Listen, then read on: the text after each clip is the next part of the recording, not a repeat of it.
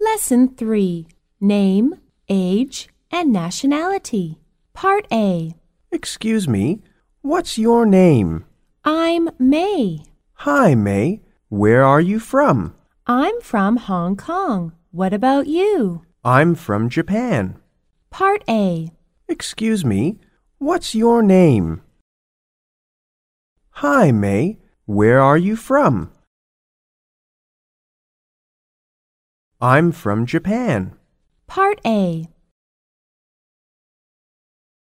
I'm May. I'm from Hong Kong. What about you?